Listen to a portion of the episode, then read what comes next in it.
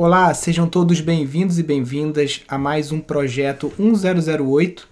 Todos os dias, às 10h08, nós estamos ao vivo no Instagram, no Clubhouse, e esse áudio depois ele fica disponível também como podcast no Spotify. É, todos os dias essas lives também ficam gravadas, você pode acessar depois o vídeo no YouTube e também aqui no IGTV. Bom dia para todos e todas que estão chegando. O objetivo dessa, desse encontro diário é tirar dúvidas sobre permacultura, agroecologia, arquitetura sustentável, é, manejo de nascentes. Todo, a permacultura é uma ciência muito ampla né, para quem está tendo contato aí pela primeira vez. Então, basicamente, você tem quase todos os assuntos pertinentes à vida humana no planeta e uma vida sustentável embaixo da permacultura, desde espaço construído, manejo da natureza, saúde e bem-estar, tecnologias apropriadas, a própria bioconstrução, é, os plantios agroecológicos, né? tudo isso é incorporado como uma prática dentro da permacultura que acaba integrando esses conhecimentos para que a gente consiga ter aí é, assentamentos humanos sustentáveis, ou seja, assentamentos humanos que consigam se prolongar aí por mais anos, que a gente tenha um, uma, mais tempo de existência no planeta. Porque do jeito que a gente está fazendo como civilização, infelizmente a gente não vai chegar muito longe. Bom dia, Rafa. Bom dia, Michele, todo mundo que está chegando. Pessoal, já chega apertando o aviãozinho aqui embaixo e envia essa live para 10 pessoas. Clica agora aqui no avião, seleciona 10 amigos, vai lá enviar, enviar, enviar e depois concluir. Quem está chegando aqui pela primeira vez, você pode deixar a sua pergunta no botão de interrogação aqui embaixo e aí eu consigo jogar essa pergunta na tela, ler e tá respondendo, tá bom? Pessoal do Clubhouse que quiser perguntar alguma coisa pode só levantar a mãozinha, que aí a gente dá a voz do, do áudio. E aqui no Instagram também, se você quiser dividir a tela comigo como numa videochamada, basta você clicar no botão solicitar ou falar quero vídeo aqui embaixo nos comentários. Ó, bom dia. Lembrando preferencialmente de deixar sua dúvida aqui embaixo no comentário, né, para você no balãozinho de interrogação, porque nos comentários ela acaba ficando perdida. Ó, temos algumas dúvidas aqui para adiantar. Como os gases gerados pelo biodigestor são impedidos de voltarem pela tubulação do esgoto? Então, o gás do biodigestor ele é metano em sua grande parte e outros gases muito leves e são gases que eles vão procurar o caminho mais fácil, né? ele não vai voltar. O pessoal tem medo do, do biodigestor explodir, do fogo voltar para dentro do cano. Isso não acontece. A gente já tem bastante tempo utilizando aqui.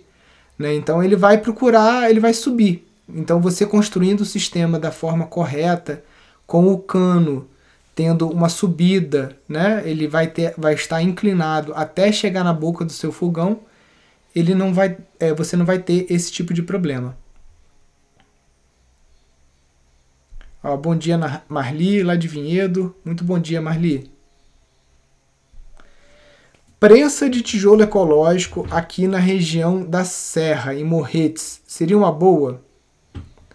Então, o, o, tijolo ecológico ele se adapta muito bem a praticamente qualquer tipo de, de ambiente, né? Você vai ter que tomar todos os cuidados, como qualquer construção com terra, de você ter um beiral generoso e de você também ter é, uma sapata, né, uma, uma, uma proteção da base dessa obra, tá bom? Senão, realmente, você pode ter problemas do tijolo salitrar, dele dar uma pipocadazinha, e aí você acaba tendo que emboçar esse tijolo ecológico que foi feito, na verdade, para ficar aparente, né? Por onde começar quando se quer construir uma casa com sistema de reaproveitamento de água? Então, por onde começar? Pelo estudo, né? Você já está certa que você está participando aqui das nossas sessões de perguntas e respostas, né? Então você vai ter que, primeiro, é, você vai pegar o índice pluviométrico da sua cidade, por exemplo. Vamos supor que você mora em Friburgo e o índice pluviométrico anual são 1.500 milímetros. Então você vai multiplicar isso pela área do seu telhado pretendido que você vai construir, você vai chegar no potencial de volume de água que você consegue captar durante um ano. E aí, com base nessa informação, vamos supor que você chegue lá a 15 mil litros. Você vai dimensionar o tamanho da sua cisterna. Por exemplo, aqui em Friburgo a gente não precisa muito captar água durante o verão. Né? Mas é, é, no inverno sim. Então nos meses que antecedem o inverno seria bom para a gente armazenar água. Quanto de água que eu uso nos 3, 4 meses de seca que tem aqui em Friburgo? Ah, preciso, tem tantos pés de alguma coisa para molhar, tem pessoas para tomar banho. Então, baseado nessa necessidade diária sua de irrigação ou de uso é, de água mesmo dentro da casa, né, para banho, cozimento, esse tipo de coisa, é que você vai pensar nessa captação. A lei brasileira, para quem está na cidade, ela não permite que você use água de chuva para uso não potável, ou seja, o que eu acabei de falar, banho, cozinhar, esse tipo de coisa. Só que infelizmente a realidade é outra, né? Quando teve aquela crise hídrica em São Paulo, as pessoas tiveram que utilizar água de chuva para banho, para cozinhar, para fazer todo o possível, porque simplesmente não tinha água no bairro inteiro, né? Então é, começa por aí índice pluviométrico da cidade onde você está, calculando a área do telhado, calculando a sua cisterna. Depois o sistema mesmo de captação ele não tem muito mistério, né? Você pode estar fazendo isso como a gente até outro dia respondeu nos stories. O pessoal usando o próprio cano de PVC, cortando vários, colocando em fila para conseguir é, fazer tipo um, um armazenamento, né? Deixa eu ver se eu acho aqui.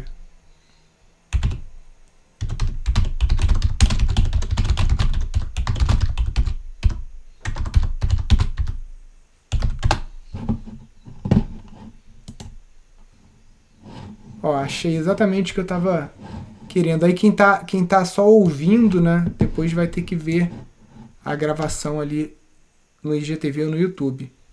É isso aqui, ó. Você pega os canos de PVC, ele fica como quase como um ah, é um vídeo, né? Mas basicamente é isso aqui, ó. Aí você aqui também você consegue calcular, né, pelo volume do cilindro, quanto que cabe de água dentro de um tubo de 150 milímetros. E aí pelo comprimento, geralmente esses tubos têm 6 metros. Aqui vamos ver quantos que ele colocou. É, ele colocou 1, 2, 3, 4, 5, 6, deve ter 12, né? Ele deve ter usado do, dois canos de 6 metros com um pedaço de 1 metro. Então ele tem 12, 12 segmentos de 1 metro por 15 milímetros aqui captando água de chuva.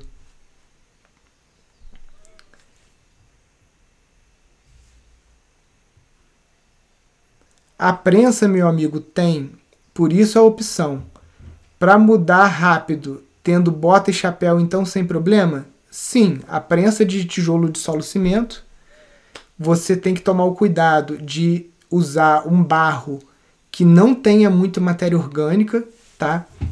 E além desse barro sem muita matéria orgânica, você tem que chegar no traço ideal. Então você vai fazer um estudo de solo, né? Você vai pegar esse teu tijolo de teste e você vai fazer um, um, um, um teste de rompimento com ele, né?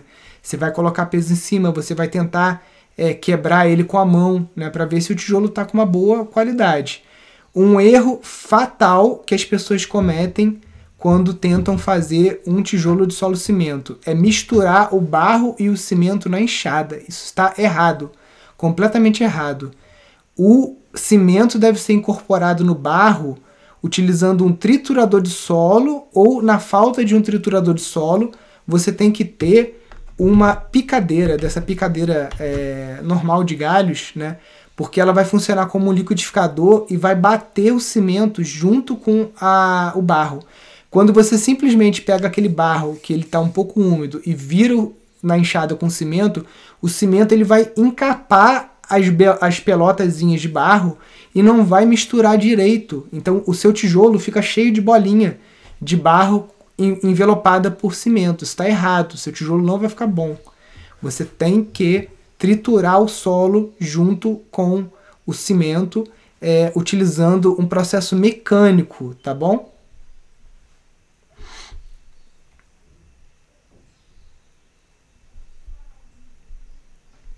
Conhece alguma agrofloresta com mogno?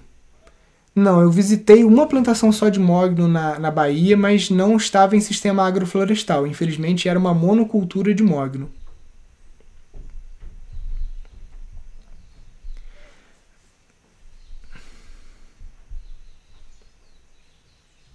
Vamos lá, peraí, perguntas. Quando uso o bambu tratado para fazer estufa, posso enterrá-lo no chão? Como protegê-lo? Paula, não recomendo nunca você enterrar o bambu no chão. Se você pegar todos os passo a passo de estufas de bambu que você vai ver na internet, essa parte enterrada no chão geralmente é um eucalipto tratado, né, mais ou menos na mesma bitola, e com isso você consegue impedir, porque o bambu ele não foi feito para, para ficar no chão. Ele vai acabar. É, eu já vi algumas experiências do pessoal colocar é, garrafa PET, tá? Mas não, não, não, não fica muito bom. Vai ter uma durabilidade pequena, entendeu? Tô até tentando achar aqui, eu achei já uma foto.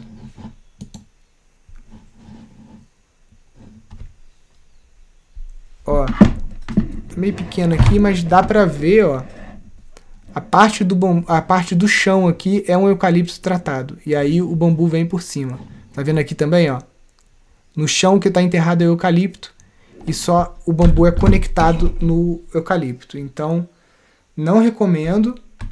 É, você pode usar ou cimento ou o próprio eucalipto para isso. A não ser que seja uma estufa, que você não está pensando em ter uma durabilidade muito grande, que você vai fazer uma coisa temporária, né? Aí tudo bem.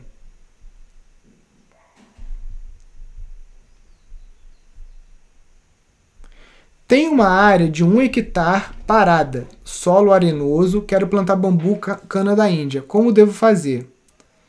Marcos, então, na verdade, a gente planta não o que a gente quer, a gente planta o que dá, o que tem, aquela terra tem aptidão. Né? Então, você tem que fazer um, um, uma análise do seu solo, tá? Manda para o laboratório, vê direitinho que, quanto que ela tem de matéria orgânica, como é que tá porque aquilo que eu falo, né? não adianta você pegar uma terra ruim que está parada e já querer sair plantando uma cultura que você queira é, extrair é, algum rendimento dela, né? Pode ser alimentar, pode ser bambu. Primeiro você teria que fazer aí um ou dois anos de adubação verde, né? Então você plantar feijão de porco, mucuna, é, crotalária, enfim, todo esse tipo de coisa. E aí com isso você vai incorporar essa biomassa vegetal no solo, tá? E aí você vai aportar mais matéria orgânica, mais minerais, mais uma série de coisas. E aí sim você faz o plantio da espécie que você quer, que seja de bambu ou tudo mais. O bambu cana da Índia eu acho a maior furada do mundo você plantar, porque você vai perder o seu um hectare de terra. Porque o bambu cana da Índia ele simplesmente vai tomar todo o seu, o seu terreno, ainda mais se é um sítio que você não mora, que você vai visitar só de vez em quando é, você não vai conseguir dar conta de manejar esse bambu. Então você vai perder o bambu, vai perder o terreno, vai praguejar e, se duvidar, ainda vai praguejar os seus vizinhos também, com essa espécie invasora altamente agressiva. Ó, o rapaz lá de Morretes, do Tijolo de Solo Cimento, está falando: fizemos o triturador e levantamos a Kombi com o tijolo no macaco e não cedeu. Perfeito, então o tijolo está ótimo. Bom dia, já estou na busca de espaço e tenho um projeto elaborado. Ah, não, essa pergunta já era do tijolo, tá? Preciso construir uma bacia de evapotranspiração para uma casa com quatro pessoas. Por onde começar a pensar? Então, você vai ter que analisar para onde que está a queda do terreno, né? Porque você tem que fazer essa bacia na parte mais baixo, tem que ter uma, uma, o caimento com, por gravidade é, quatro pessoas, você vai precisar de 8 metros cúbicos para essa bacia. São 2 metros cúbicos por pessoa. Então você vai ter uma piscina de 8 por 1 por 1 ou uma piscina de 4 por 2 por 1, né, para você conseguir fazer isso. Eu acho um puta desperdício de material. Eu preferia fazer um biodigestor que você vai usar uma, uma, um containerzinho de 1 metro cúbico, né, pequenininho, ou você vai usar um anel de um metro cúbico também, de um metro de diâmetro, né, que é aquela manilha. Eu acho muito desperdício fazer bacia de evapotranspiração, muito material para pouco rendimento. A produção de shiitake só dá certo em eucalipto ou é possível utilizar árvores nativas? Paulo, o que é viável economicamente é você usar o eucalipto. Nativa você não pode cortar, né? Então não sei nem por que a gente está falando nisso. É, abacate, manga, que são exóticas, a gente já testou, não tem uma produtividade muito boa. E é, a castanha portuguesa e outras castanheiras, que são as madeiras ideais que o pessoal usa no Japão, é economicamente inviável a gente fazer aqui no Brasil. Então, o que é viável é o eucalipto, vai ter uma boa produtividade, qualquer lugar você compra, você consegue cortar. Só cuidado que não pode ser aquele eucalipto de cheiro, nem o citrodora. Não pode ser aquele eucalipto que tem uma folha redondinha larga e nem pode ser o citrodora. Tem que ser o eucalipto normal mesmo que o pessoal planta para madeira. Ó, aqui é a Sandra. Bom dia, Nilson. Me chamo Sandra, moro em Brasília, tenho um lote no Maranhão. Me matriculei no curso de casas ecológicas e não perco uma, uma dica sua. Valeu, Sandra. É isso aí. Tem que assistir mesmo todo dia devagarinho a gente vai entendendo, né? É, vocês vão me assistir até vocês resolverem o problema de vocês. Qual que é? Se mudar para um sítio rentável ou construir sua casa ecológica. Depois de você construir sua casa ecológica, tá tudo funcionando, aí vocês podem me esquecer. Quero dicas e possibilidades de capturar água de chuva em um terreno aberto. Então, Douglas, ontem eu até postei nos stories é, um croquisinho de um swale. Swale é uma das técnicas que está no manual de permacultura, que é como se fosse uma espécie de vala de infiltração para você ajudar a reter a água por mais tempo na sua propriedade. Era uma pessoa que estava reclamando, falou que o terreno dela tinha zero água é, zero água só se for no deserto do Saara, né? Porque aqui no Brasil, aonde chove, você tem água. E aí cabe a você, como designer daquela paisagem, conseguir criar é, é, criar é, chances ou oportunidades para aquela água ficar retida ou infiltrar no teu solo. Então você não pode deixar nenhuma água escorrer pelo teu sítio se você tem um problema de erosão ou um problema de falta água de falta d'água. Então você pode fazer essas valas de infiltração através dos swales, você pode fazer um reflorestamento, porque as árvores é, elas vão criando raízes novas a todo tempo e, vão, e algumas raízes vão apodrecendo e decompondo. E essas raízes que se decompõem, elas criam pequenos vasos condutores dentro da terra que ajudam a infiltrar água para o seu lençol freático também. Tá? É, além disso, você pode fazer buracos para fazer açudes, enfim. Tem uma série de recursos que a permacultura traz para você conseguir capturar essa água dentro do terreno sem necessariamente ter que construir um telhado, botar calha, fazer uma cisterna para água de chuva.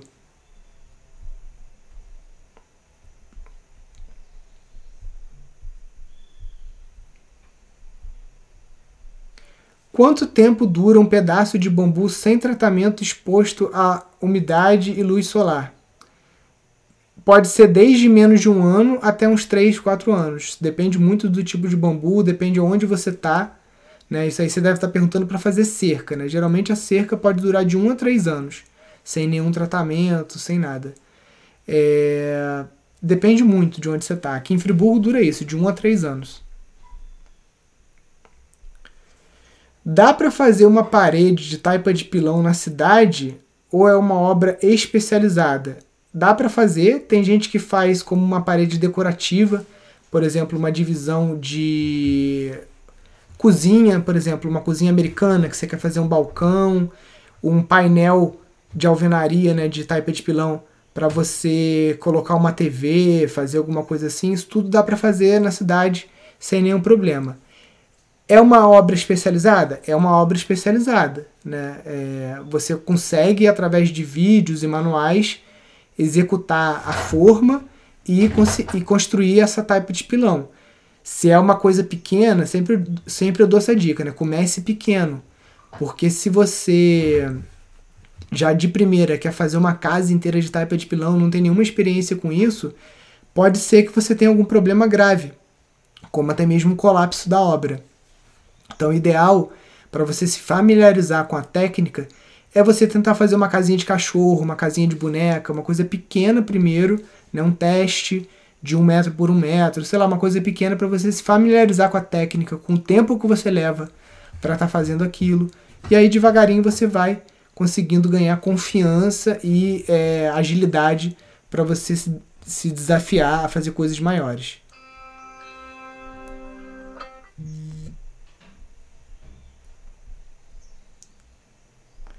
Bom dia, Nilson. O que é adubação verde? Então, adubação verde é quando a gente planta no solo leguminosas e plantas que elas têm um papel duplo. Por exemplo, a leguminosa ela vai capturar o nitrogênio que está na atmosfera e vai fixar isso no solo através das raízes. E o nitrogênio é o macronutriente mais demandado pelas plantas, né? Por exemplo, se, vo se você quer plantar milho, feijão, mandioca, alguma coisa assim, o principal macronutriente que essas plantas comestíveis vão te exigir é o nitrogênio. Então, antes de você plantar o milho, o feijão, a mandioca, é, uma bananeira, um, qualquer árvore de fruta, o que você quiser, você planta no terreno uma adubação verde. Ou seja, você vai plantar plantas como crotalária, mucuna, feijão de porco, guandu. E aí essa planta ela vai estar tá absorvendo o nitrogênio do ar e vai estar tá fixando isso no solo e também nas suas partes aéreas, né, no seu caule, nas suas folhas, nas suas vagens. E aí, antes dessa planta secar, da vagem secar, você vai cortar ela com facão e vai incorporar isso no solo, vai deitar isso no solo para essa planta apodrecer e fazer uma cobertura vegetal. Essa cobertura vegetal, ela também tem uma proteger o solo da erosão né, por conta de chuvas excessivas, que é comum aqui no Brasil, e também vai ajudar a manter a umidade. Se tem uma chuva e fica uma semana sem chover, aquela matéria de camada orgânica ela vai estar tá se decompondo, vai estar tá liberando água, vai estar tá, é, como uma tampa ali impedindo que a água evapore, né? Então tem todas essas funções a adubação verde. Você pode fazer isso antes de você começar o seu plantio, ou você pode fazer isso num plantio existente em linhas, né? Idealmente utilizando o planejamento e a metodologia da agroecologia, né, que é um estudo aonde você planeja a ocupação de uma área com espécies vegetais, é, aonde você vai planejar uma linha de adubação verde, você vai colocar árvores ali que você vai colher madeira daqui a 10 anos, você vai colocar fruteiras, você vai colocar plantas que já vão te dar um rendimento daqui a 40 dias, como alface, um rabanete, uma rúcula. Então, tem todo um estudo por trás da agroecologia para você conseguir tirar rendimentos desde o início até daqui 10, 15 anos. E um, um dos princípios fundamentais da agroecologia é a adubação verde e a cobertura de solo. Minha chácara tem 42 mil metros quadrados de terreno irregular, inseridos, inserindo aos poucos e hortas. Estou considerando a mandala, né? O que você acha? Então, eu gosto muito da horta mandala, principalmente se você tem a intenção de trabalhar com galinhas poedeiras, né? Então a horta mandala funciona bem. Também sai um pouco do convencional, como a gente fala nos nossos cursos, a propriedade rural, ela não pode se valer só de um modelo de negócio, que é a produção de alimentos. Ela precisa trabalhar outras frentes também de negócio, como por exemplo o ecoturismo. Então, se você tem uma horta mandala, ela já é um diferencial para no final de semana você receber famílias, por exemplo, para um colha e pague, ou se você tem uma serve algum tipo de comida, ou se você só abre o seu sítio para visitação, né? Agora durante a pandemia, muitas pessoas têm buscado no final de semana é, visitar propriedades rurais e tudo, espaços mais abertos, né? O, o turismo está se direcionando para um turismo menos de lugar fechado e mais de locais abertos. Então, com isso, o produtor rural ele consegue desenvolver mais esse outro braço né, que gera receita também, que é o ecoturismo, e já é uma prática, até pelo próprio governo federal, já aceita como é, uma prática de agricultura familiar. Então, a horta mandala ela tem essa beleza cênica também, né? Todo mundo está acostumado a ver canteiro reto, de repente você vê uma horta redonda, tudo arrumadinho, é, bem cuidado, isso tem outro desdobramento para você além da própria produtividade da horta. Pessoal, lembrando de botar as dúvidas aqui na caixinha, porque os comentários passam muito rápido, eu não consigo acompanhar. Com quanto tempo a taipa de pilão fica durinha? Então, depende se é uma taipa de solo puro ou se é uma taipa estabilizada com cimento. Mas não sou um especialista em taipa, a gente vai é, ter maiores esclarecimentos sobre a técnica é, com profundidade durante as aulas do professor e arquiteto Fernando Minto, né, aqui no, no curso de casas ecológicas. Mas todas as vezes que eu fiz a taipa de pilão, a gente desmontou a forma imediatamente. A gente não espera nada. Chegou em cima, porque você vai compactando o solo. Você bota ali, sei lá, 10 centímetros de solo. A terra tá fofa. Ela tem um barulho diferente quando você pila ela. Quando essa terra fica completamente apiloada e é, esses 10 centímetros, na verdade, viram 2 centímetros, o som muda, fica um som seco, um estampido até quase metálico, e com isso você sabe que está pronto. Então, se você tem a parede toda nessa resistência, geralmente, todas as vezes que eu fiz aqui, posso estar errado, a gente desinformou imediatamente. No caso da taipa líquida, que é aquela pesquisa do professor Guido, aí precisa esperar 12 horas, que é o tempo da, da, daquela substância líquida se solidificar.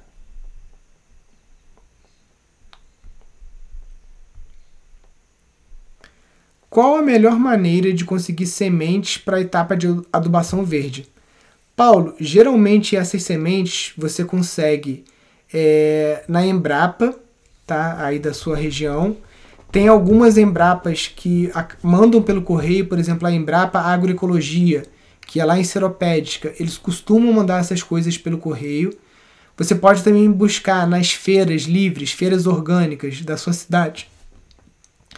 Você fala para os agricultores da, da feira orgânica que você está procurando semente de adubação verde, feijão de porco, bucuna, crotalária, guandu, é, esse tipo de coisa. Geralmente eles têm, os agricultores orgânicos, tá?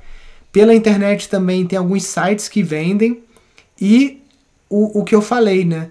É, apenas 0,01% dos agricultores se dedicam à produção de sementes aqui no Brasil. Então é muito pouca gente ganhando muito dinheiro com produção de sementes. Então é um mercado em plena ascensão aqui no, no, no país, né? É, você tem como se especializar, por exemplo, na produção de sementes de adubação verde e você está vendendo isso. É um dos modelos de negócio que a gente trabalha no nosso curso de gestão de empreendimentos sustentáveis. Então tem essas fontes aí, Embrapa, internet e agricultores orgânicos. Caixinha de perguntas é uma interrogação que tem aqui embaixo, perto do aviãozinho. E já que eu falei no aviãozinho, gente, parar um minutinho aqui, clica no aviãozinho agora, por favor. Escolhe 10 pessoas da sua lista e vai clicando assim, enviar, enviar, enviar, enviar e depois concluir. Para a gente colocar mais pessoas aqui ouvindo esse nosso bate-papo, essa sessão de perguntas e respostas sobre permacultura, agroecologia e arquitetura sustentável. Mamão é uma planta para adubação verde? Em vaso, por exemplo? Não sei se eu entendi muito bem, tá? Mas se, por exemplo, o abacate, eu acabo usando ele como adubação verde. Todo o abacate que a gente come aqui em casa, a gente coloca na composteira e eles nascem, né? Eles lá eles frutificam. Antes eu ficava botando em vasinho e tal, agora eu nem me dou mais esse trabalho. Eu só boto o caroço de abacate na composteira, então ele brota lá, germina e aí a gente planta. E a gente planta esses abacates num espaçamento tipo assim, um, um metro por um metro, muito adensado nas nossas plantações. E aí depois a gente vem com um facão e vai, quando esses abacates tem um ano mais ou menos, vai podando eles e vai, tipo, é, é, cortando essas árvores e incorporando no solo. O abacate tem uma madeira muito rica, tem a folha muito rica. A gente vai raleando, vai deixando só um abacateiro ou outro, mesmo que depois você vá simplesmente derrubar aquele abacateiro para ele incorporar a matéria orgânica no solo.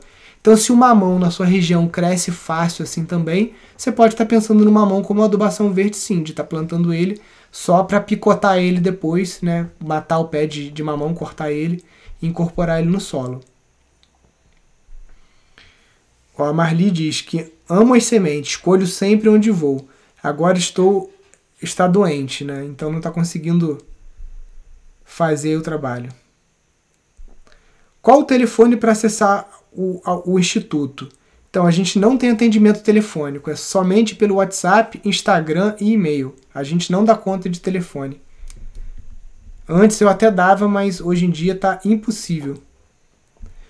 Trabalhamos com ecoturismo, o Charles fala, mas queremos englobar a comunidade local. Como incluir? Charles, então, uma forma de você estar tá, é, gerando riqueza também para a comunidade do entorno através dessa sua prática de ecoturismo é você estar tá criando circuitos ecoturísticos. Então, as pessoas que vêm para o seu sítio, você pode levar elas, por exemplo, para ver uma goiabada sendo feita no tacho na propriedade de uma pessoa, para é, ver um laticínio sendo produzido na outra, para visitar uma plantação de café, para andar de cavalo numa outra. A gente recentemente saiu de férias lá em Patida Alferes e na pousada que a gente foi, o próprio dono da pousada ele já tinha vários produtores rurais numa espécie de circuito. Você podia passar o dia inteiro fora da pousada, só no circuito. Vai na cachoeira no sítio de um cara, depois você vai andar a cavalo no sítio do outro, né? Então essa é uma forma.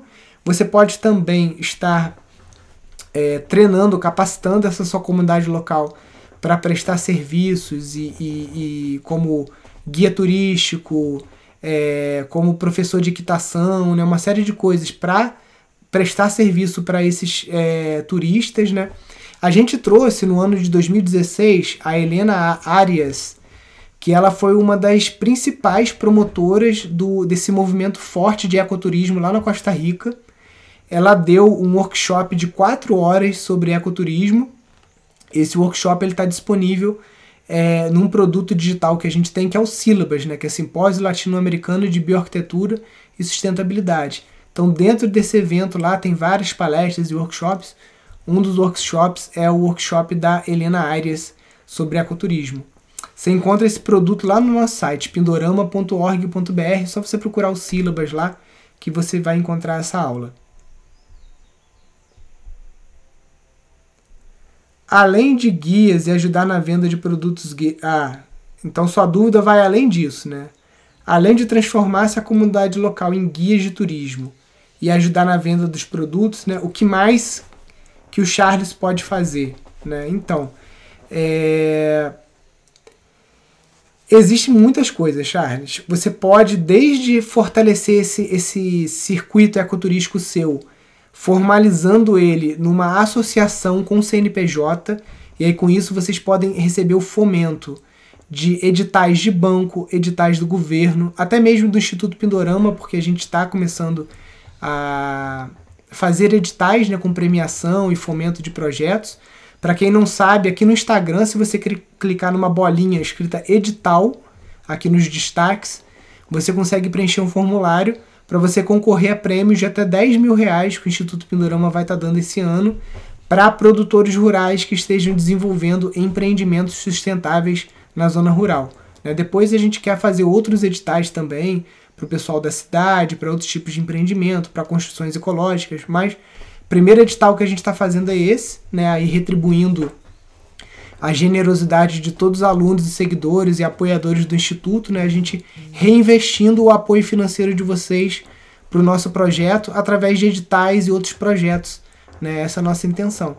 Então essa é uma dica, você pode estar criando uma associação de turismo aí. Até hoje mesmo um, um, um vereador aqui da cidade me perguntou alguma coisa, se a, a nossa associação estava cadastrada no Contour, então tem dinheiro do governo, tem dinheiro do estado, tem dinheiro do município, tem dinheiro de banco, tem várias coisas, às vezes até a fundo perdido, muitas vezes a fundo perdido, para fomento do turismo rural. Então é, é, é interessante você buscar também essas, essas, essas fontes de financiamento e dinheiro a fundo perdido. Então, treinamento, capacitação da comunidade, é, desenvolvimento das pequenas produções artesanais deles, um e-commercezinho, né? Se você faz uma associação, se você cria aí um circuito, Circuito Paraíso Serra Chapada, né? Tô vendo o nome do seu Instagram aqui. Você pode criar um pequeno e-commerce que as pessoas podem estar tá comprando isso, pessoas até de longe, é, de outros estados, né? Então tem muita coisa que dá para fazer. O que a gente não pode fazer é ficar parado. Qual a melhor maneira de fazer escarpas no terreno para aproveitar a água e evitar a erosão? Então, sítio Jacarandá, a gente faz isso através de uma ferramenta chamada pé de galinha. Deixa eu achar aqui, pé de galinha, curva de nível. Deixa eu ver se eu acho aqui. Ó, vou mostrar aqui no vídeo. Quem está ouvindo só pelo Spotify ou pelo Clubhouse, depois pode ver lá no YouTube ou no Instagram. Ó, isso aqui é um pé de galinha. Tá vendo? É uma ferramenta que você faz, parece um A com um prumo. E aí você vai caminhando com esse A no terreno. Vocês podem ver, tem vários vídeos no, no YouTube ensinando a fazer esse procedimento. E aí, utilizando o pé de galinha da forma correta, você vai encontrar as curvas de nível do terreno. E aí você faz o swale na curva de nível. Para você justamente armazenar água ao invés de deixar essa água erodir o seu terreno e acabar assoreando aí os cursos d'água que você tenha numa parte mais é, inferior aí do seu terreno, né? Pouco, pouco se fala disso, né? Mas a erosão, além de estragar o teu sítio, ela estraga o rio, estraga os cursos d'água, causa erosão, é, é, é, assoreamento, né? Tem uma série de problemas. Estou fazendo a transição para o sítio. Com 9 hectares, é muito seco e terra arenosa. Como faço para juntar água? Então, eu te respondi lá nos stories. Botei até um croquis lá do Swales. Acabei de responder aqui também.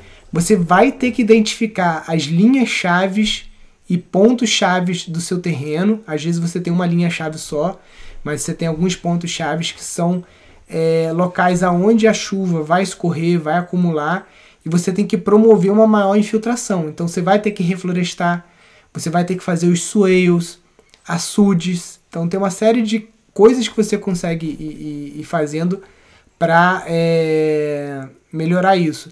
A Marcha Hanzi conta, ela tem um sítio em Tucano, né, que é no sertão da Bahia, chove pouco, que no início a única coisa que ela fazia era empilhar pedra. Ela ia empilhando pedra, empilhando pedra, porque aí ela já criava um lugarzinho mais sombreado, que já acumulava um pouquinho mais de umidade, aí ali ela conseguia plantar alguma coisa, o, a planta que ela, plant, que ela plantava ali perto já não, já não evaporava tanta água, né, porque o sol não estava incidindo tanto.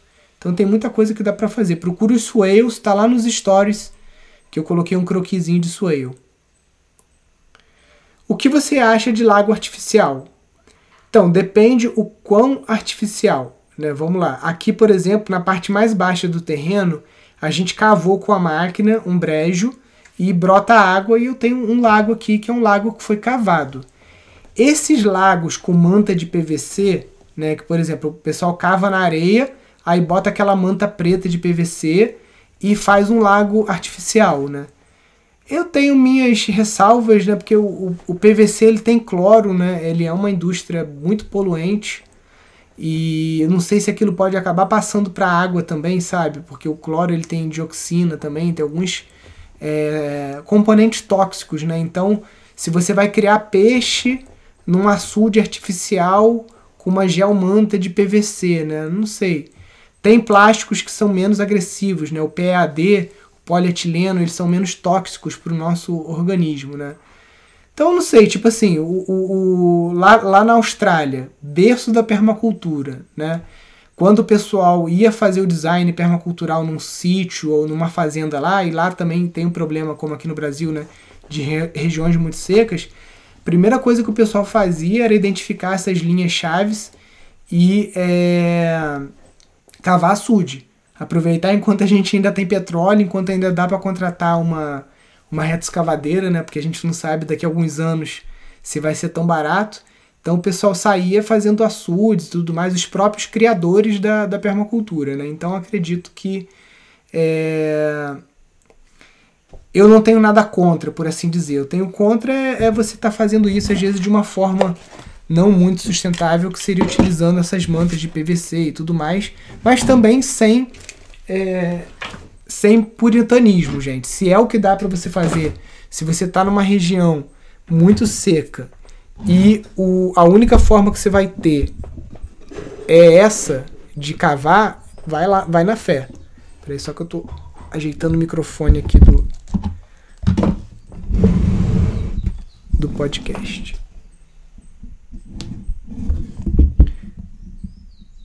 Show de bola.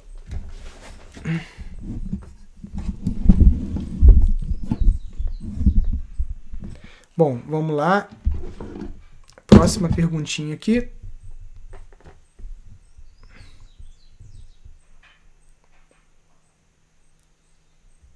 como começar. Ah, essa aqui já respondi, né? Como começar a pensar a bacia de evapotranspiração. Aquilo que eu te falei, né? Você precisa de 2 metros cúbicos por pessoa.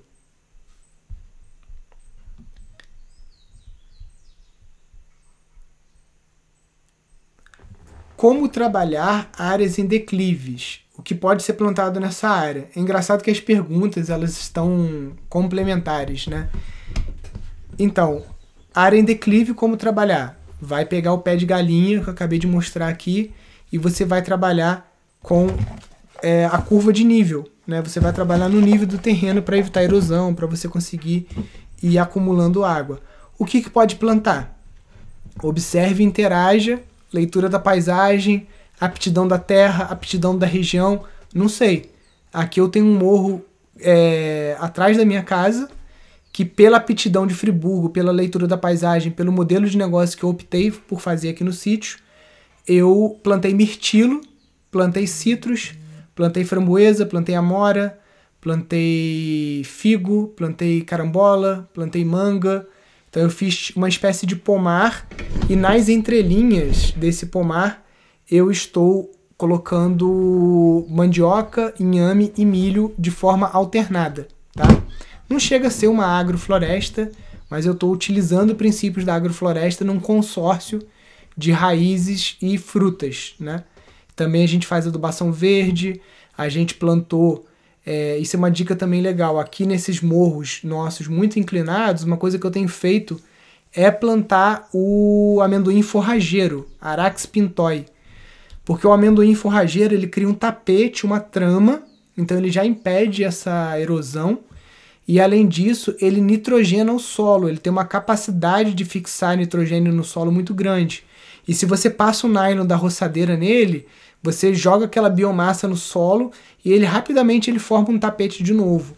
Só que ele, ele consegue brigar com o capim.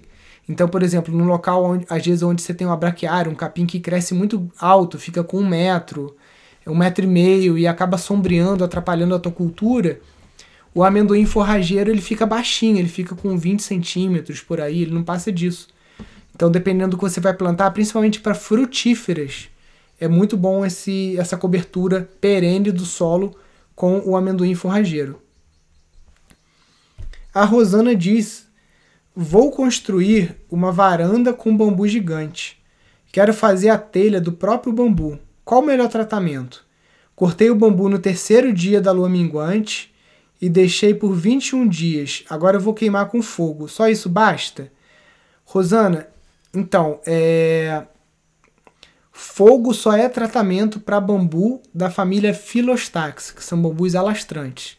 Se você cortou esse bambu na toceira, pode esquecer que o fogo não vai adiantar nada. O fogo só vai ser um tratamento estético, digamos assim. Vai dar uma estética para esse bambu. Tratamento para bambu de toceira é tratamento químico. Tem um vídeo nosso ensinando no, no, no YouTube como tratar bambu, Pindorama, escreve isso no YouTube ou escreve no Google como tratar bambu Globo Rural, que tem umas duas ou três reportagens com o Instituto Pindorama aqui sobre tratamento de bambu. Não adianta, você vai ter que tratar quimicamente, tá? É, nem aconselho você deixar o bambu 21 dias secando para você tratar. O ideal é você tratar esse bambu verde ainda, tá? Então esse bambu que você está fazendo esse procedimento, eu utilizaria ele para fazer móvel ou fazer alguma coisa interna para tua casa e o bambu, para você fazer o telhado, cara, começa de novo. Esquece essa, essa, essa, baboseira de lua minguante, lua cheia, não sei o que, isso é superstição. Isso, o, o, a única pessoa que fez um, um, um estudo de mest é, doutorado sobre isso chegou na conclusão que teoricamente é melhor até na lua cheia do que na lua minguante, que é o que o pessoal da, da, da Índia, da China fala que é melhor cortar na lua cheia. E aqui a gente fala que é na lua minguante. Quem tá certo? Nenhum dos dois.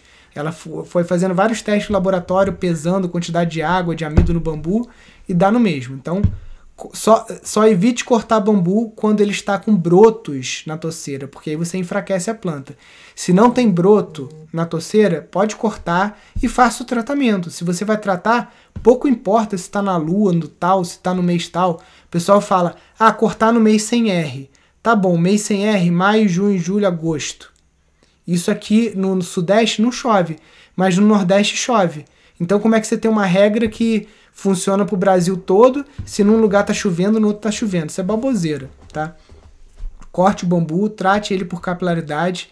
Depois de você tratar esse bambu por capilaridade, você vai deixar ele secar e aí você vai passar resina de mamona nele, tá? É a única forma de você garantir que esse bambu é, capa e bica, né, vai dar certo e não vai se deteriorar. Na Tailândia, como não tem resina de mamona, né, e a resina de mamona é cara, o que, que eles fazem? Eles fazem 4 a 5 camadas do telhado fazendo isso, né, capa e bica. Então você pode fazer isso também. Você faz, você faz uma primeira camada assim, depois você vai fazer outra camada, porque a água, por mais que ela encontre algum lugar, né, uma goteira, ela sempre vai encontrar uma calha para ela descer até a tua calha principal. Então, quando você faz várias camadas de telhado, que é o que o pessoal faz lá na, na, na Tailândia e Indonésia, dificilmente vai, vai dar problema. Tem um amigo meu, engenheiro também, que eu lembrei agora, que ele foi, tratou o bambu, lixou, e ele passou um produto né, químico que é o stain. O stain ele não é nem ele não é um verniz, ele é um impregnante.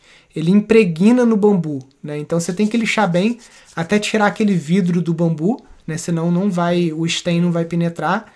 E aí ele fez um galinheiro, o telhado de um galinheiro com isso e a última vez que eu tinha falado com ele tinha durado pelo menos uns 10 anos, né?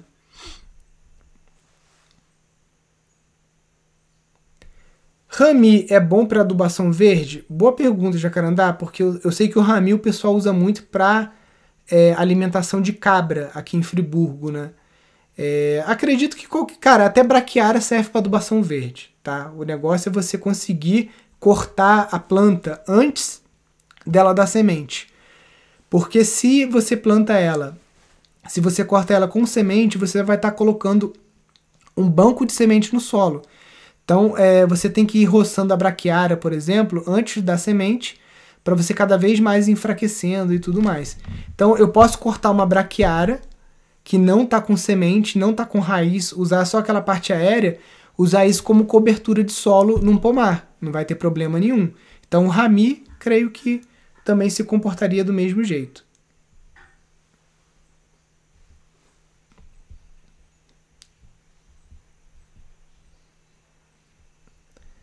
Como fazer a resina de mamona?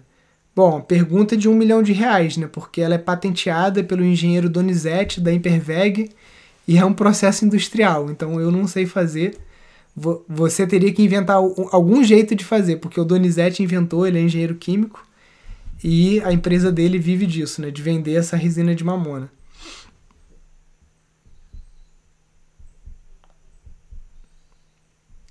É melhor uma terra pequena devastada perto de um grande centro ou uma terra maior preservada, porém longe? Pergunta Joca, Joca Meira. Depende muito do seu objetivo. Né? Por exemplo, a minha, eu dei uma sorte, né? Eu, eu nunca teria dinheiro para comprar uma terra como essa aqui, aonde eu moro, né? São 50 hectares, e eu tô, quando a estrada tá boa, a 20 minutos do centro de Friburgo. É quando a estrada tá ruim, meia hora, 35 minutos. Então, é... só que é uma área preservada, né? Como vocês já devem ter visto vídeos aqui do, do, do Pindorama. Então, às vezes acontece isso. Você consegue uma terra preservada e perto de um grande centro. Né? Tô falando que Friburgo é um grande centro, né? a gente tem 200 mil habitantes, mas eu tô a 2 horas e 20 do Rio de Janeiro, né? que é uma capital importante. Então, para o meu modelo de negócio, aqui do Instituto Pindorama, né, do sítio Pindorama, digamos assim, porque hoje o Instituto Pindorama é um centro de pesquisa, de educação e tudo mais, mas aqui para o sítio é, era importante porque eu recebo pessoas aqui para curso, então se eu estou muito longe de um aeroporto, de uma rodoviária, é complicado. Para o meu modelo de negócio de ecoturismo também é importante eu estar tá perto de um centro. É, mas, por exemplo, talvez não. Um cara que está numa área muito mais isolada tal, ele pode trabalhar o ecoturismo de uma forma melhor, né? Tem gente que não, eu quero ir para um lugar no meio do mato, quero sumir, quero ficar bem afastado. Então depende de qual modelo de negócio. Se você vai trabalhar com um modelo de negócio, por exemplo, aqui a gente recebe escolas, né? Se eu estou num lugar que o pessoal tem que andar três horas de estrada de chão ou está muito afastado, eu não vou conseguir receber escola nenhuma aqui. Mas como eu estou perto, né, eu consigo receber escolas. Então, é, Ah, não, Nilson, eu, eu quero trabalhar com ecoturismo, quero trabalhar com shiitake, com algumas coisas, que eu não preciso estar muito perto do centro. Aí é contigo. É o que eu falo, gente. Vocês têm que prestar atenção, porque é, muitas vezes vocês querem uma resposta fechada para uma pergunta que é muito aberta. Né? Por isso que a gente faz o gratuitamente o workshop Viver Fora do Sistema, a jornada para um sítio rentável, porque vocês têm que aprender a entender o problema de vocês. Né? Então você tem que faz, aprender quais modelos de negócio você quer aplicar nessa terra, qual é a aptidão da terra, é, qual é a aptidão daquela região onde você quer comprar terra, ou se você, ah não, Nilson, eu quero escolher qualquer lugar do Brasil, eu não tenho um vínculo familiar, posso comprar em qualquer lugar. Então, dependendo da sua aptidão, do seu sonho como empreendedor, né, o que, que você quer? Ah, eu adoro frutas vermelhas, queria produzir mirtilo, queria produzir framboesa, amora, não sei o quê. Então você vai ter que procurar a serra, ou você vai ter que procurar o sul do país, né?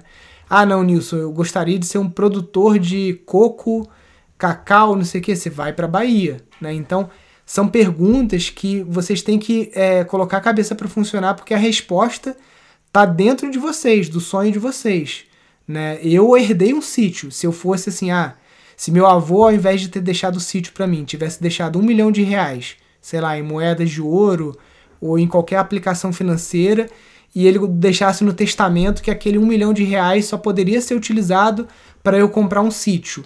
Será que eu compraria esse sítio em Friburgo? Ou será que eu compraria esse sítio lá em Pernambuco ou em Alagoas, que são é, estados que eu gosto muito, né?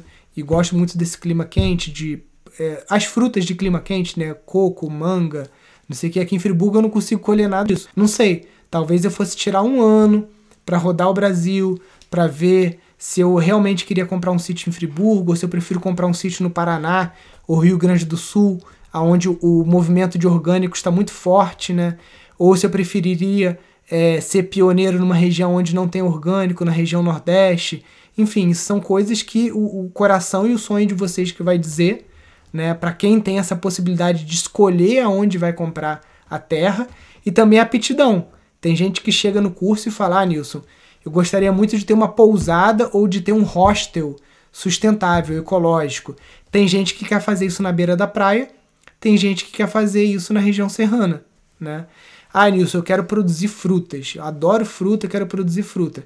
Tem gente que vai querer frutas de clima temperado, tem gente que vai querer frutas tropicais. Aqui no Brasil a gente tem essa, essa, essa escolha. Ah, Nilson, eu quero trabalhar só com escolas. Pô, beleza. Então você vai ter que estar perto de um grande centro. Nilson, eu quero trabalhar com cogumelo. Então você vai ter que estar em altitude. Então você tem que entender como que funciona a metodologia de empreendimentos sustentáveis né, do Instituto Pindorama para você conseguir fazer a seleção dos quatro modelos de negócio dentre os 12 que a gente ensina para você trabalhar como carro-chefe, né? E aprender também as técnicas de leitura da paisagem, né, de permacultura, para você conseguir é, determinar é, se você quer uma área pequena perto de um grande centro ou se você quer uma terra maior preservada, porém longe.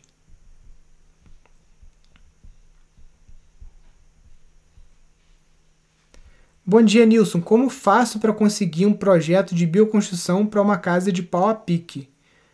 Então, Luiz, não sei se eu entendi muito bem sua pergunta, né? Porque projeto, né? Vamos lá. Projeto se consegue com arquiteto. Né? E eu sempre estou falando aqui que se você vai construir uma casa para você morar ou se você vai construir um chalé, alguma coisa para você alugar, é burrada você não chamar um arquiteto, porque o arquiteto ele vai representar 5% do investimento das, total da sua obra, sendo que ele pode economizar até 30% da sua obra, porque ele é uma pessoa que estudou para isso e que vai conseguir fazer um bom projeto. E sim, existem arquitetos que são especialistas em pau a pique. O próprio Marcelo Bueno que está aqui. É, existem alguns arquitetos bioconstrutores que você encontra lá na rede Pindorama, rede.pindorama.org.br. Clica lá em banco de talentos, você consegue encontrar esses arquitetos. Então, projeto a gente consegue com o arquiteto. Se você não quer pagar um arquiteto, faça você mesmo o projeto, né? Vai lá no pega uma folha de papel, divide lá o tamanho da casa como você quer, os quartos e tudo mais, né? E aí a técnica de pau a pique, você é, a gente vai mostrar no curso de casas ecológicas algumas formas de estar tá fazendo isso, tanto com madeira quanto com bambu, né? E, enfim, ela é muito simples, né? Basta você fazer o teste do solo, fazer da forma correta que você consegue trabalhar, né? Então, o projeto ou você desenha ou contrata um arquiteto e a técnica ou você tem que chamar alguém, né? E provavelmente na sua região sempre tem aquele pessoal mais antigo que já fez o pique, que sabe, né? Mas muitas vezes eles sabem fazer de um jeito meia boca, a parede fica toda rachada, então muitas vezes o especialista, alguém mais novo, né, do que essa galera que já é tipo da sua região, né, que teoricamente saberia fazer. Às vezes uma pessoa de 20 anos, 20 e poucos anos que já fez alguma vivência de bioconstrução vai conseguir fazer uma parede de pau a pique mais bem feita do que o pessoal das antigas, né, que acaba é, que não tinha tanta técnica, né? Hoje em dia isso já se desenvolveu muito. Você consegue fazer uma parede de pau a pique lisinha, é, parecendo assim quase que uma parede de alvenaria convencional. Se você usar argila branca, então, ou se você caiar, fica uma parede branca igual a parede de gesso. Ninguém fala que aquilo é pau a pique, igualzinho a parede de gesso branca. E, e a galera da antiga não, muitas vezes não chegava nesse preciosismo, né? E tem técnica, dá para fazer.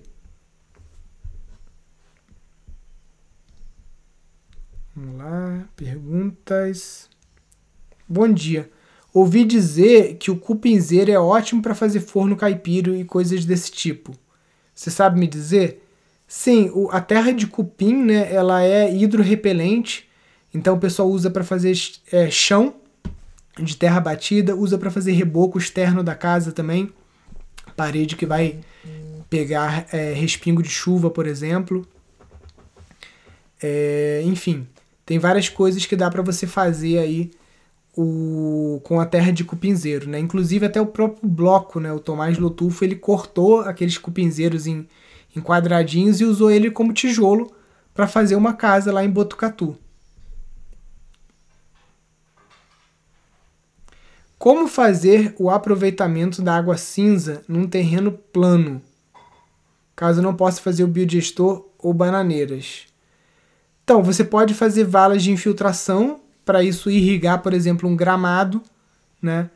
É, ou alguma frutífera, como o, o próprio croqui que eu coloquei, tá lá nos stories. Se você for nos stories do Pindorama, você vai ver um croquizinho de como que você usa água de banho direto numa frutífera.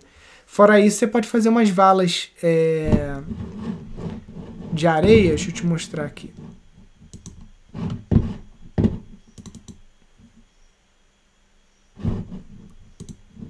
Ó, você pode fazer isso aqui a gente chama de espinha de peixe. Peraí.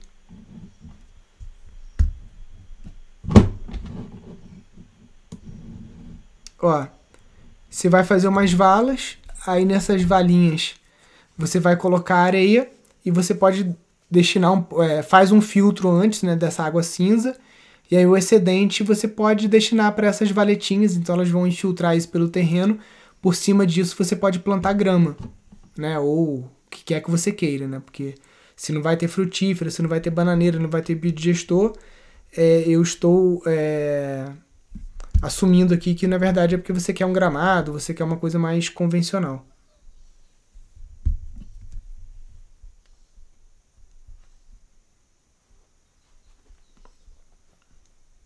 Vamos lá, perguntas. Você indica construir casa de super adobe? Aline, a mesma coisa que, que, que eu falei antes, né? É... Peraí, só escrever uma mensagem aqui.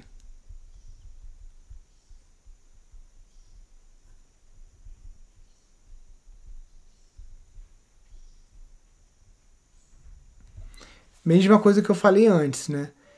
Você tem que aprender a identificar qual é a melhor técnica para o seu clima. Né? Você indica construir casa de super adobe? Aonde? Em Friburgo, em Manaus, na Caatinga, no Sertão, no Cerrado, entendeu? Então, de acordo com o bioma onde você está, você vai ter uma técnica mais adequada para você alcançar um objetivo. Mesma coisa do sítio com a casa. Se você quer uma casa é, que fique quentinha, porque você mora numa região que prevalentemente é fria, você vai usar uma técnica. Se você é, quer construir uma casa numa região que é muito quente e é um calor quente seco, você vai usar uma outra técnica. Se você está num lugar como Manaus que é quente e úmido, você vai usar outra técnica. Então, o estudo da arquitetura bioclimática te leva a conhecer as técnicas, a conhecer os materiais, porque não adianta você querer fazer casa de super adobe em Natal, num lugar onde só tem areia. Não vai dar certo. Você precisa de barro, você vai comprar barro lá de não sei onde.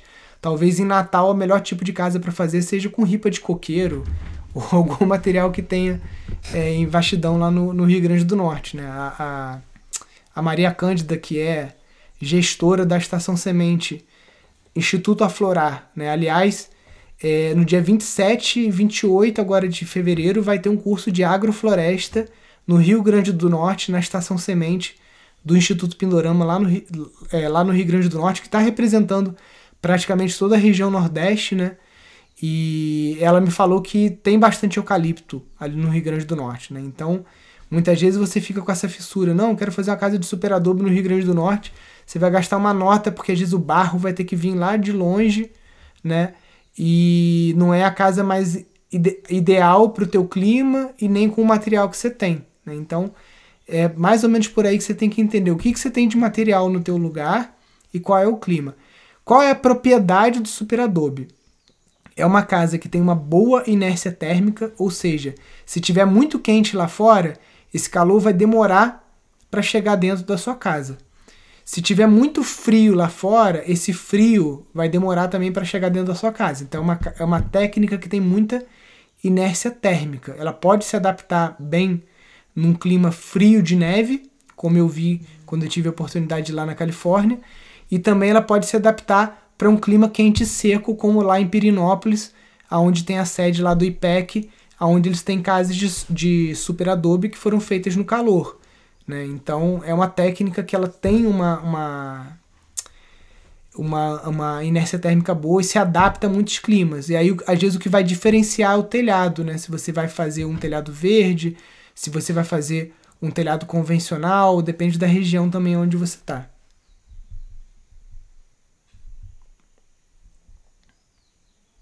Vamos lá. Últimas perguntas. Gente, quem não conseguir fazer ter resposta para sua pergunta agora, é, tem caixinhas de perguntas sempre lá no, no Instagram, ali nos stories, né? Esse curso no Rio Grande do Norte agora é presencial? Sim, Drica. O curso no Rio Grande do Norte de agroflorestas é presencial lá em Esqueci o nome do. do, desse, do é, é, no interior ali do Rio Grande do Norte, perto de Natal, tá? E também vai ter curso de bioconstrução lá. A gente está tentando planejar para o segundo semestre um curso com essa técnica do Marcelo Bueno, que é morada viva, né? Que é de eucalipto tratado com placas ecológicas. E possivelmente também depois a gente vai ter um curso lá de arquitetura com terra com o Fernando Minto.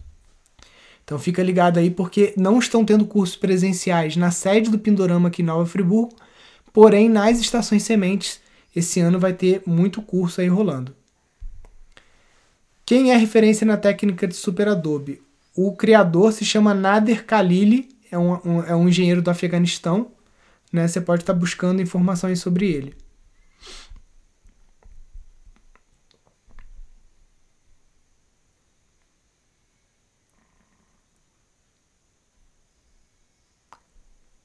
Taipa de pilão líquida tem no curso de casas ecológicas? Não, aquilo ali foi uma pesquisa que o professor Guido fez, né? E infelizmente o professor parou de trabalhar com a taipa líquida. Então a gente pode fazer testes aqui, mas a gente não pode ensinar uma técnica que ela ainda está em teste, né? Vamos lá. Com o curso de bioconstrução do Pindorama junto com meu pedreiro, eu consigo erguer um andar de super adobe? Sim, a gente está chamando aqui um arquiteto que no Brasil é referência na construção de hiperadobe né, e superadobe, e ele vai ensinar todo o passo a passo, ele vai ficar uma temporada aqui no Instituto, a gente vai gravar todos os pulos do, do, gato, né? Porque é uma pessoa que tem mais de 20 anos de experiência com essa técnica, então sabe o que, que dá errado, o que, que dá certo. Tudo isso a gente vai gravar e vai colocar no curso de casas ecológicas. Só lembrando, gente, se você está com pressa, cara, não compra o curso agora, porque o curso está sendo gravado ainda. Né? Quando o curso estiver pronto, ele vai ser vendido provavelmente pelo dobro do preço. Então agora, quem quiser entrar agora no curso, ele está sendo vendido por 998 e as aulas estão entrando bem devagar. Às vezes entra a cada 15 dias, às vezes entra uma vez por mês, né? Porque a gente está fazendo no ritmo da obra, tem etapas da obra que são mais demoradas, né? Mas a gente está dando benefício para as pessoas que estão entrando agora de estar tá pagando mais barato. Depois que o curso estiver pronto, ele vai ser aí pelo menos o, o 50% ou 100% mais caro, né? Então essa casa de, de Hiperadobe, a gente só vai começar ela no inverno, lá para maio, junho, né? Então essa aula provavelmente só vai entrar lá para agosto ou setembro lá na plataforma do curso. Mas é aquela história, né? É, é, é preferível você não ser afobado, esperar. E você vai ter aí um professor que tem muita prática nessa obra, nessa, nesse tipo de técnica, né? E você esperar a aula, ver como é que faz, ver onde são os erros e os acertos, do que você tentar fazer agora e acabar se dando mal, né? O Instagram do Rio Grande do Norte é Instituto Aflorar. Eu vou colocar nos stories aqui também, tá bom, Drica? Instituto Aflorar.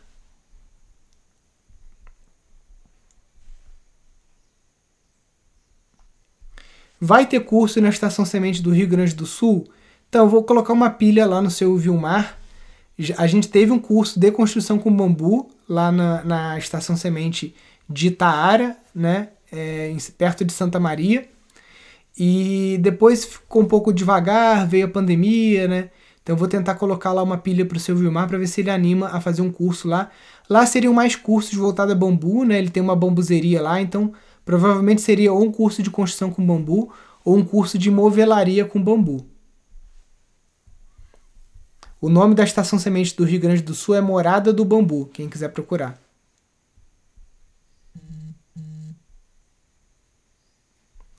Como faz para participar desse curso presencial? Paulo, esse curso presencial no Rio Grande do Norte, você tem que buscar o Instituto Aflorar. Eu vou colocar o link nos stories aqui depois da live, tá bom? Dá uma procuradinha lá. Mas se você escrever Instituto Aflorar aqui no, no Instagram, você vai encontrar. E quem quiser participar dos nossos cursos online, basta aqui no perfil do Instagram colocar lá, tem lá linktree barra Instituto Pindorama ou entrar no nosso site pindorama.org.br, clicar em cursos, depois online, todos os nossos cursos estão lá. Aqui no Sudeste, qual adubação verde você aconselha para verão e para inverno? Então, eu aconselho a crotalária, é, a aveia preta o pessoal usa muito aqui no inverno, né? Também. E o nabo forrageiro também é uma boa. E aqui a gente usa muito algumas espécies de crotalária e feijão preto, feijão mucuna, né? E no inverno, geralmente a aveia preta.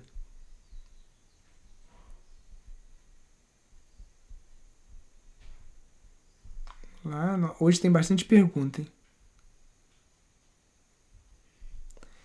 Faço o curso de casa ecológica e gostaria de saber quando o projeto GAI vai ficar disponível. Eu também quero saber, Neuza. Vou perguntar hoje para a produtora de vídeo, porque eles estão gravando a aula. Como eu falei ontem no Telegram, eu acredito que ainda vai levar algumas semanas para processar todo o material, porque a gravação foi muito frenética. A gente está 10 dias gravando sem parar, né? e geralmente o mesmo tempo de gravação, o tempo de edição é pelo menos igual ou o dobro, né? Vamos lá, peraí. Eu tinha visto uma pergunta interessante aqui.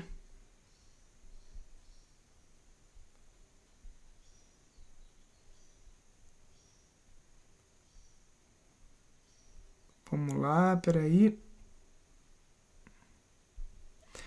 Tenho muito eucalipto. Posso cortá-lo e utilizá-lo na construção sem tratar em autoclave? Como posso tratá-lo de uma forma mais ecológica? Amanda, né? Ótima pergunta, Amanda.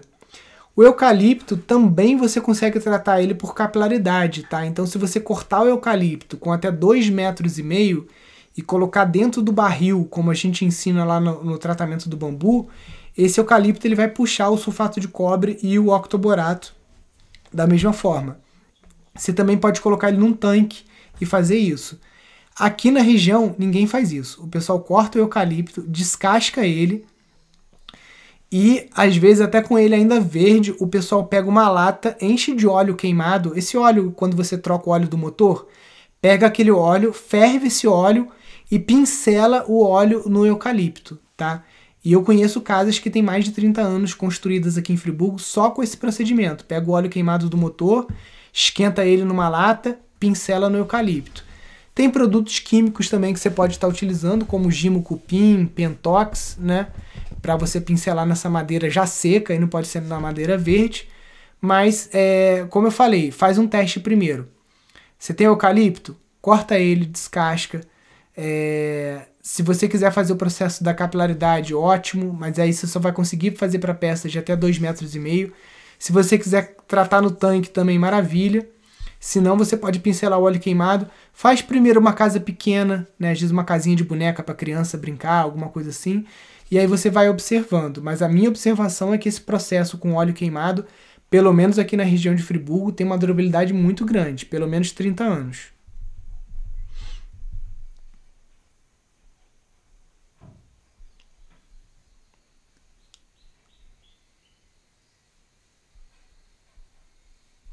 Vamos lá, mais perguntas.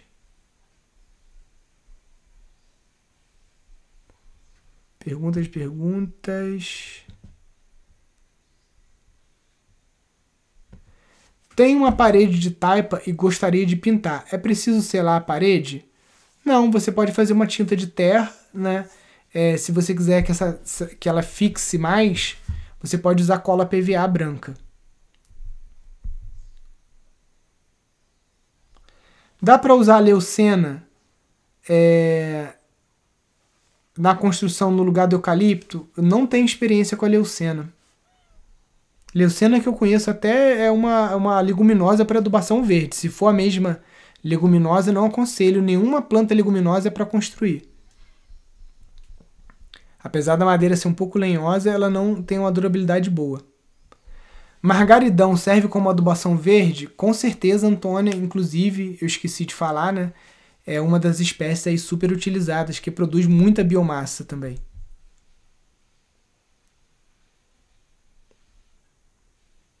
Vamos lá, perguntas.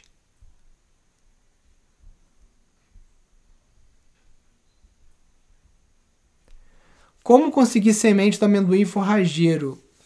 Com Pindorama ou comprar em Friburgo.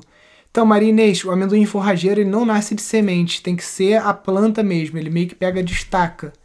Vamos ver se quando eu for visitar aí ou quando você vier a Friburgo a gente arruma umas mudas. Porque eu fui lá na minha vizinha, cortei com a tesoura e você só enterra que ela vem, muito fácil. Queria um tapetão mesmo.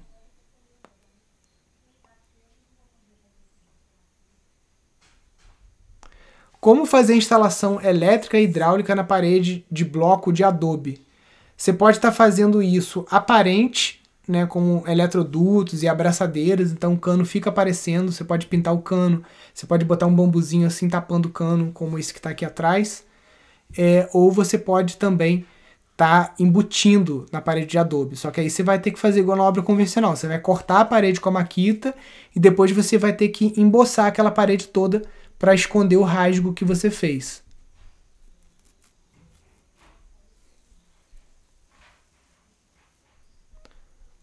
Vamos lá, perguntas.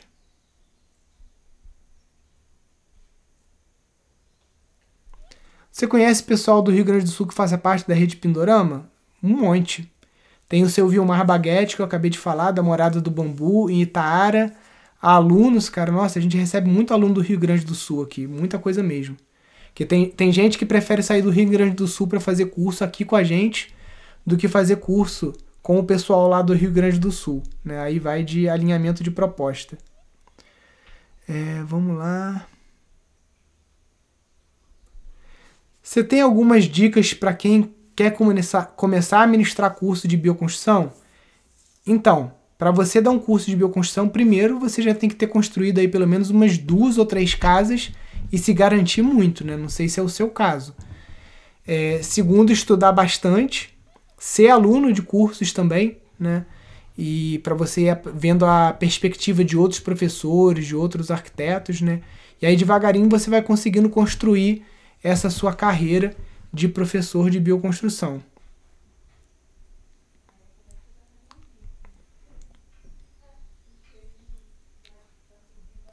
Lá, perguntas. Galera hoje caprichou, hein, cara? Tem muita pergunta. Aqui no sertão da Bahia, Caatinga Braba, implantar um sistema agroflorestal é mais difícil? Não posso te enganar, né? Com certeza é mais difícil, mas uma pessoa que você pode buscar orientação, que tem uma experiência exatamente nesse tipo de situação, é a Marcia Hanzi, do Jardins de Marizá, e a filha dela, Karen Hanzi, do Epicentro Dalva.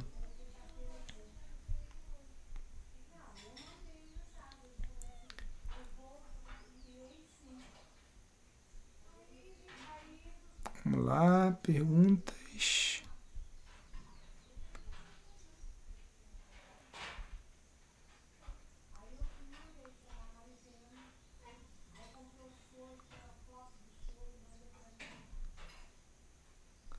Bom dia, quantos metros da casa para o biodigestor? A minha casa está a cerca de 20 metros do biodigestor e a gente não sente cheiro nenhum nem do lado do biodigestor, né? Então, a 20 metros, mas não tem muito esse problema de distância, não. Pode ser bem perto.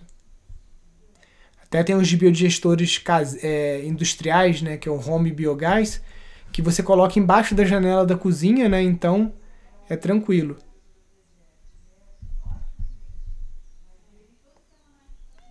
Como conservar as sementes? Então, tem sementes que você pode, por exemplo, colocar durante 24 horas no congelador para você matar as brocas, por exemplo, a semente de milho, esse procedimento é interessante.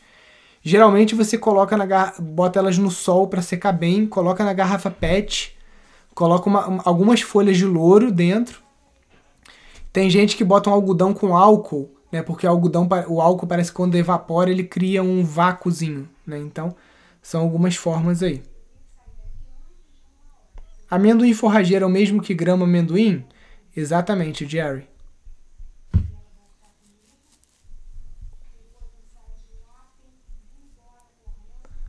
Vamos lá. Gente, eu não vou dar conta de todas as perguntas, eu já passei até do horário já aqui. Sobre energia solar, quanto tempo aproximadamente se paga o investimento? Marco Aurélio, por enquanto não passa o imposto né, que vai cobrar do produtor de energia a, o uso da rede de, de, de fios, né, distribuição, o, o retorno está numa média de 4 anos, tá?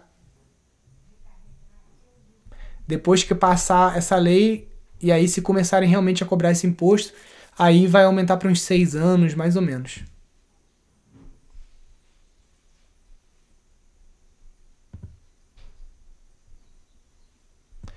Estou pesquisando propriedades para iniciar na permacultura.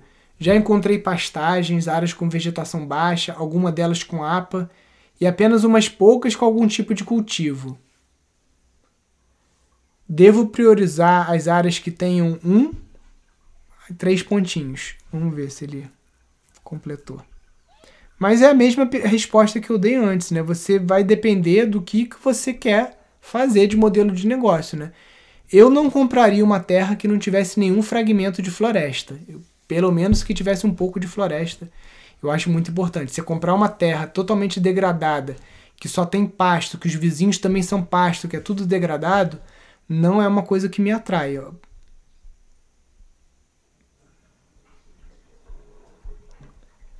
Quero construir com tijolo de hiperadobe. A fundação pode ser de pedra? Então, hiperadobe não é tijolo. Hiperadobe é uma coisa, tijolo de adobe é outra. Mas a fundação pode sim ser de pedra. Vou te mostrar uma foto aqui é, do passo a passo, né? Ó. Pera aí que eu fico me perdendo aqui com o meu mouse.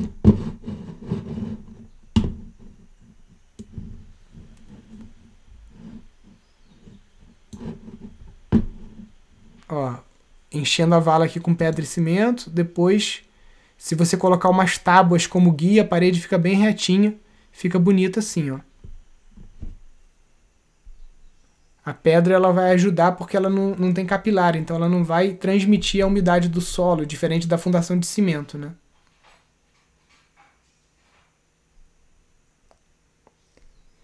Em um terreno quase plano, é melhor fazer um biodigestor ou dá para fazer bacia de evapotranspiração? As duas coisas você consegue fazer no terreno plano. O que manda é o caimento do cano e da vala que você vai fazer. Show, pessoal. Vou ter que encerrar. Tem muitas perguntas legais aqui, mas eu não vou conseguir responder todas agora. Essa live fica gravada, então você pode ver ela no IGTV, pode ver ela no YouTube e também pode ouvir no Spotify, se você prefere ouvir, né? Ou se tem uma internet pior. É, amanhã a gente está aqui de novo às 10 e 08 Quinta-feira, às 18 horas, no canal do YouTube, a gente tem um encontro com alunos do Viver Fora do Sistema, tá? Que é uma consultoria que a gente dá para os alunos que estão indo morar num sítio ou que estão querendo comprar uma terra, alguma coisa assim. E eu estou tentando fechar com o Marcelo Bueno para ver se o, o 1008 amanhã, né, essa live aqui das 10 e 8 no Instagram, se eu consigo fazer com ele aqui, tá bom? Para a gente fazer uma sessão de perguntas e respostas, tá? Então fiquem ligados porque se tiver amanhã vai ser bem especial aqui. Se eu não conseguir fazer no Instagram, eu vou fazer no YouTube, mas aí vou retransmitir aqui para o Instagram mas aí é melhor, né? Quem, se você, quem tá assistindo aqui, se não assina o nosso canal do YouTube, vá lá e assina. Porque no YouTube também você consegue digitar sua pergunta e mandar pra gente. Tá bom, pessoal? Fica com Deus. Um abração, até amanhã. Valeu!